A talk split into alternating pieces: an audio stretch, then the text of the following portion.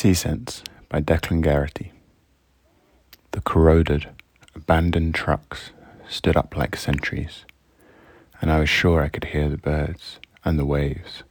I promised myself that after the next hill that the sea would await me, and it wasn't black like it was the last time I saw it, that it was a sea that sparkled and made soft noises of soft waves, of welcoming ocean. I wouldn't be only half sure about the sounds of birds anymore. I'd be positive because I'd see them with my own eyes, dipping and swooping about the soft sounding waves.